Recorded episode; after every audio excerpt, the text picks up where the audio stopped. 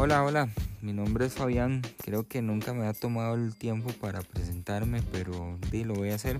Mi nombre es Fabián, tengo 25 años, soy estudiante de psicología. Eh, este es mi último año de bachillerato. Espero seguir conversando de temas que me sugieran. Yo estoy anuente a escuchar cualquier tipo de tema que quieran sugerir para hablar en este podcast. Y les agradezco mucho las que participan en las encuestas que hago en mi perfil. Y pues aquí estamos. Uno de los temas que sugirieron es la ansiedad. Y qué tema más complejo, ¿verdad? Más sonado hoy en día a causa de la pandemia, porque muchas personas quizás han tenido el detonante de la pandemia para empezar a vivir cosas que nunca antes habían vivido. Cosas que los han hecho salir de su zona de confort o que los ha hecho como tener nuevos retos que ni tan siquiera saben de qué manera afrontar. Y pues es válido, nadie está acostumbrado a vivir en una pandemia, ¿no? Ahí poco a poco nos hemos ido acostumbrando que el tema de la mascarilla, que el distanciamiento, que vaya, vaya y cada cierto tiempo, ¿verdad? Pues ahí vamos poco a poco, pero creo que esto nadie lo tenía planeado, ¿no? Entonces, ¿cómo juega la ansiedad un papel importante hoy en día durante el tiempo de la pandemia? Pues hay estadísticas que dicen que la ansiedad e incluso la depresión han sido como los mayores detonantes de factores de riesgo para enfermedades mentales tanto en Estados Unidos como en Europa. Entonces desconozco exactamente la situación actual en Costa Rica, para serles honestos, pero sé que en Estados Unidos literal una de cada cinco personas actualmente está viviendo algún problema mental. Y problema mental hay que dejar de estigmatizarlo, ¿verdad? Y eh, dejar de pensar que es que no, eso es para gente loca, no, es que usted vaya y para que lo vean porque usted ocupa estar en un psiquiátrico pues esto no es así. O sea, cualquiera, en cualquier momento de nuestras vidas podemos tener alguna situación o vivir algún evento que nos puede causar, sea un trauma, sea, no sé, alguna situación y poco a poco puede ir esto perjudicando nuestra salud mental. Pasando por una simple ansiedad, volviendo al tema de la ansiedad como una simple emoción, que eso es lo que es la ansiedad, hasta puede llegar a ser un trastorno de la ansiedad, que más adelante les explico qué es un trastorno. Pero siempre todo viene como acompañado, no es como que de un día para otro yo tengo tal cosa. O es que sí, de un día para otro ya me dio depresión. Eso no funciona así, cuesta mucho. Digamos, cuando alguien presenta alguna enfermedad mental, algún problema mental, sí, hay unas que son genéticas y hay otras que son adquiridas socialmente hablando. Genéticas me refiero a que son hereditarias. Por ejemplo, si en su familia eh, no sé, su tío, su abuela, su primo, ¿verdad? Hay genes o hay personas en su árbol genealógico que ya presentan alguna condición mental, es muy probable que genéticamente hablando ya nosotros vengamos pues predispuestos a traer ese mismo tipo de genética, pues, ¿verdad? no lo veamos de un lado malo. Por ejemplo, si en su familia hay personas que tienen esquizofrenia, muy probablemente usted pueda llegar a padecer ese mismo padecimiento, vuelve a la redundancia. Y es algo muy normal, es hereditario, pero la mayoría de enfermedades mentales se dan por un factor social. ¿Ok? ¿Qué quiere decir esto? Que no lo adquirí yo por mi sangre, sino que lo adquirí yo por mi vida, digamos, por las experiencias que he vivido. Entonces, ¿qué pasa? La ansiedad, como les comentaba, es una simple emoción. Lo que pasa es que no todas las personas lo viven con la misma intensidad. Hay personas que lo pueden percibir como un simple miedo porque me dio miedo tal y tal cosa o me da miedo que me vean en público o no me gusta exponerme, que ya ahí sería irnos como más a un tipo de ansiedad social. O puede ser que es que me dé miedo las arañas y entonces ya tengo una fobia hacia ese animal. Eso sigue siendo ansiedad, lo que pasa es que se ve desde otro punto por los rasgos que posee las características que esa persona pueda estar viviendo. Si hablamos de trastornos, para dejarlo un poco ahí definido, un trastorno es algo que me llega a mí a impedir que yo me desarrolle con normalidad en mi día a día. Por ejemplo, yo no sé si ustedes han escuchado el típico trastorno obsesivo compulsivo o el que la gente coloquialmente llama TOC por sus iniciales. es típico escuchar, no sé si a ustedes les ha pasado, es que mi TOC no me deja tal y tal cosa, ay, no, es que yo tengo que acomodar esto por orden de tamaño, no, es que yo no puedo ver esto desordenado, o no, mi TOC no me deja ver esto si no es por orden de color. Eso, aunque ustedes no lo crean, también llega a ser un tipo de ansiedad. Hay personas que no pueden saludar a alguien con su propia mano, digamos, sienten asco, les da asco las bacterias, no lo soportan. ¿Verdad? Entonces son personas como muy obsesivas con la limpieza, por ejemplo. Son personas que no pueden ni tan siquiera ver algo que los movieron de donde estaban porque ya consideran que está desordenado o no pueden tolerar el hecho de que, ¿verdad? De que pues, pisen líneas, por ejemplo. Hay muchos tipos de manifestaciones que tiene el trastorno obsesivo compulsivo. Y si quieren darse una vuelta por Netflix, les recomiendo una película que se llama Tok Tok. Esa es una película muy, eh, por así decirlo, vacilona. Es muy chiva, se la recomiendo. Es una manera muy divertida de entender cómo funciona más este trastorno. Entonces, para volver al punto, la ansiedad puede ser vivida desde una simple emoción hasta llegar a un trastorno. No todo nace de un día para otro hay personas que pueden vivir ansiedad por algo que ya les pasó y lo recuerdan y vuelven a sentir eso mismo que sintieron en ese momento, a como también se puede vivir la ansiedad por algo que ni tan siquiera ha pasado. Entonces, por ejemplo, hay personas, conozco personas que han tenido familiares hospitalizados, por ejemplo, y nunca habían vivido algo así y, y pasan por ese shock, ¿verdad? Y les genera tanto miedo y tanta inseguridad y tanta incertidumbre que por ejemplo el corazón se les acelera. Entonces ustedes sienten literal como que se están muriendo y que qué hago, ¿verdad? Es muy normal, eso es muy típico. A como hay personas que también lo pueden vivir por inseguridades hacia el futuro, por el eh, que ahora qué va a pasar con tal cosa, qué hago si tal y tal cosa. Entonces hay dos también como puntos en eso en los que hay que diferir en cuanto a la ansiedad.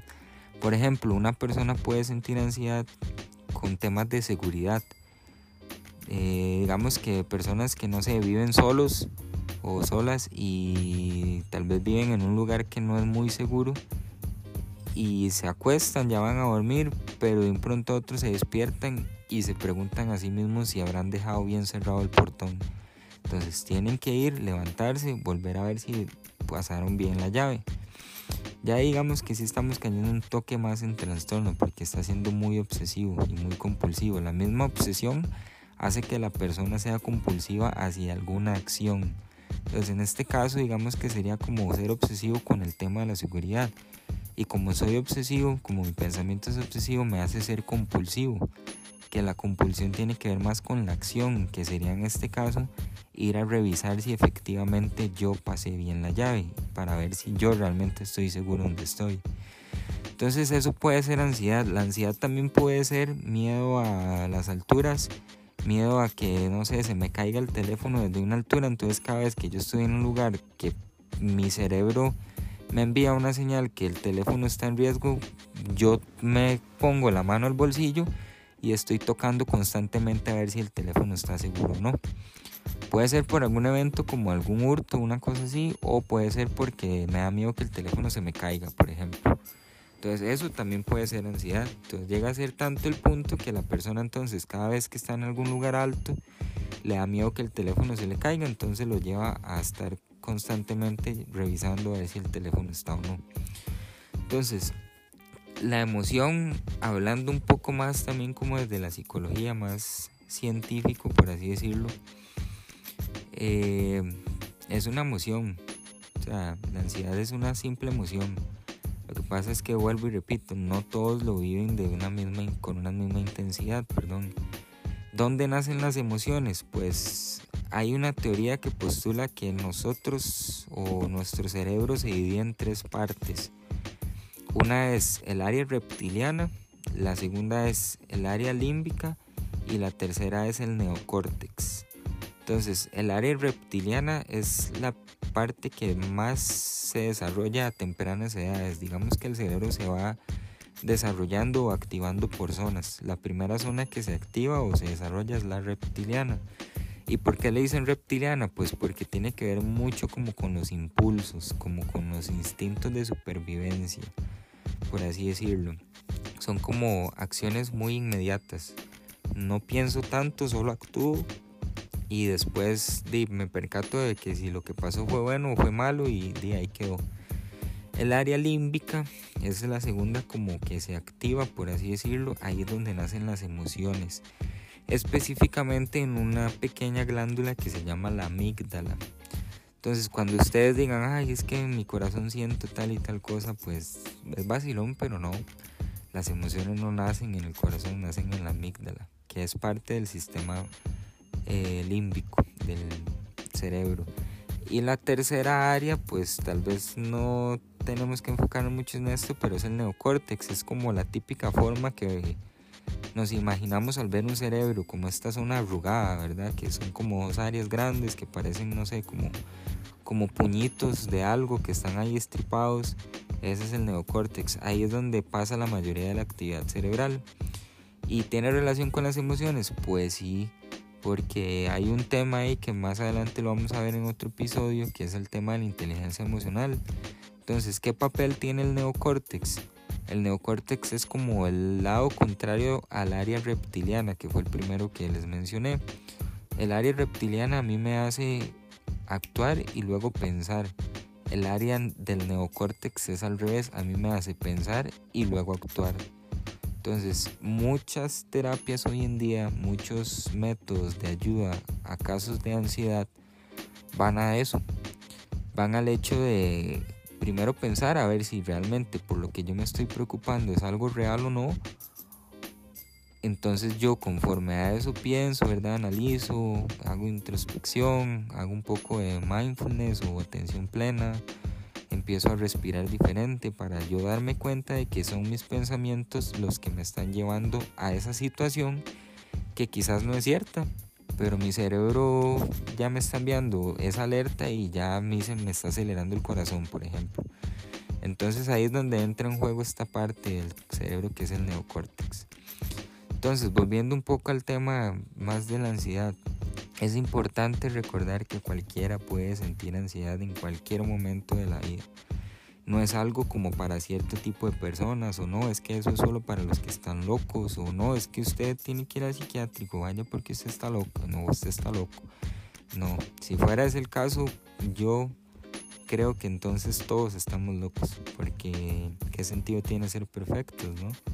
De alguna u otra manera todos tenemos alguna situación que tenemos que mejorar. Lastimosamente no siempre estamos conscientes de ellos. Entonces, si en algún momento siente que no sabe qué hacer con su situación y demás, o sabe que hay algo que tiene fuera de control, ahí es importante también acudir a terapia. Acudir a un psicólogo o una psicóloga. Ir a un psicólogo no tiene nada de locos, no es para locos. Ir a terapia es para las personas que son valientes y quieren afrontar su situación porque ya pues probablemente no sepan qué hacer. Entonces yo los invito, ir al psicólogo no es de locos.